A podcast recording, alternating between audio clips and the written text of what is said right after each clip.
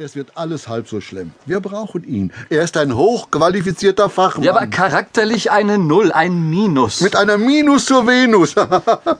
Ja, das ist gut, Brimstone. Das ist wirklich sehr gut. Sie wissen sehr gut, dass auch ich das Mutterschiff steuern kann, während Sie in der Carrasco sind. Natürlich können Sie das, ja, ja.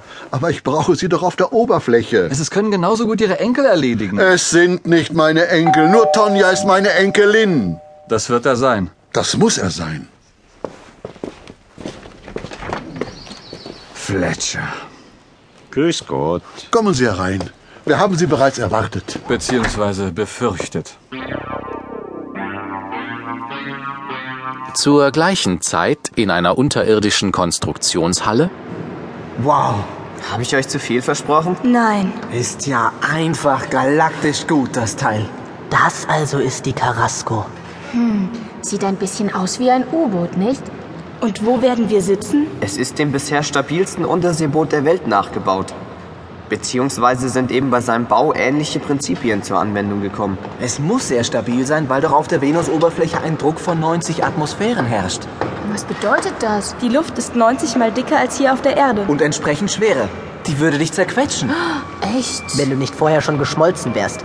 Auf der Venus herrschen durchgehend Temperaturen von 4 bis 500 Grad. Die Oberfläche der Venus ist heiß genug, um Blei zu schmelzen. Und was muss Rex tun, damit dein Herz endlich schmilzt, Lisa? Oh, brauchst jetzt nicht gleich rot zu werden, Rex.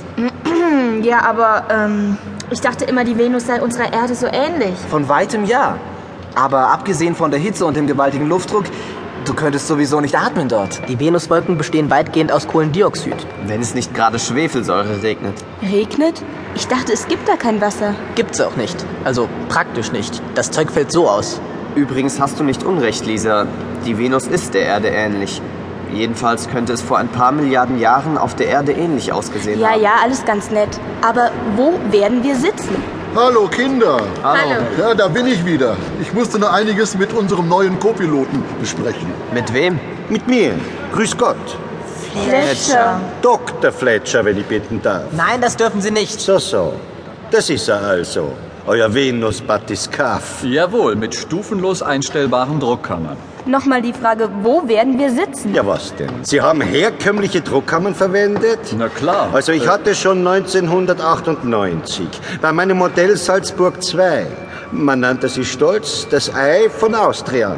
Also, das hatte schon einen selbstregulierenden Druckmantel, hydraulisch. Aus Chrom, Vanadium, Molybdän. Was sie nicht Ist sagt. hochhitzebeständig und vor allem, es passt sich den unterschiedlichsten Druckverhältnissen der Außenwelt an. Unterstützt wurde der Druckausgleich durch den nahezu eiförmigen Außenkörper. Ideal für eine Atmosphäre wie die auf der Venus. Chrom, Vanadium, Molybdän. Diese Legierung ist doch anfällig gegen Schwefelsäure. Und die kommt in den Wolken der ja, Venus. aber doch nur so lange, wie das Schiff keinen Schutzmantel aus säureresistenten Naturkautschuk hat. Säureresist. Nein, nein, nein, nein, nein, nein. Und außerdem ist dieses Material, also trotz aller seiner Vorteile, nicht schwerer als, äh, na sagen wir mal, das Material Ihrer Brille. Äh, da Darf ich ja mal. Nehmen Sie Ihre Finger aus meinem Gesicht. Ja, ja, nein, nein. Nun streitet nicht. Nein, nein. wahr. Wir haben doch hier viel wichtigere Probleme. Herr Dr. Fletcher, können Sie uns denn die Innsbruck 2 zur Verfügung stellen? Salzburg 2. Ja, klar. Steht einsatzbereit in meinem Haupthangar in St. Pölten. Also, jetzt komme ich total durcheinander mit all diesen bayerischen Namen. Das ist nicht Bayern, das ist Österreich. Schon kapiert, wo München die Hauptstadt ist. Nein, nicht wo München die Hauptstadt ist, sondern Wien. Kapiert, Lady? Wien, Österreich, Habsburg, Donaumonarchie, kaiserlich-königlicher Doppeladler. Das ist doch alles schon lange nicht mehr aktuell. Ja, aber meine Technik schon noch, würde ich sagen. Meine Technik schon. Jedenfalls aktueller als dieser Weltraum-Second-Hand-Laden hier. oh. Also, Habt ihr mal einen Apfel? Ach du Schande. Den Typen sollen wir mitnehmen. Na klar, immerhin hat er Lady zu mir gesagt. Und ich weiß noch immer nicht, wo wir in diesem Ding sitzen werden. Wenn's so weitergeht, gar nicht.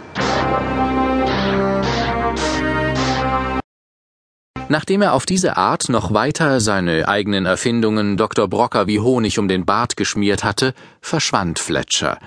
Nicht ohne Dr. Brimstone einen schnippischen Seitenblick zugeworfen zu haben. Der war auch abends im Hauptquartier noch ziemlich verdattert. und Kinder, was meint ihr? Wir können doch Fletcher nicht mitnehmen. Naja, leider entscheidet das ja immer noch dein Onkel.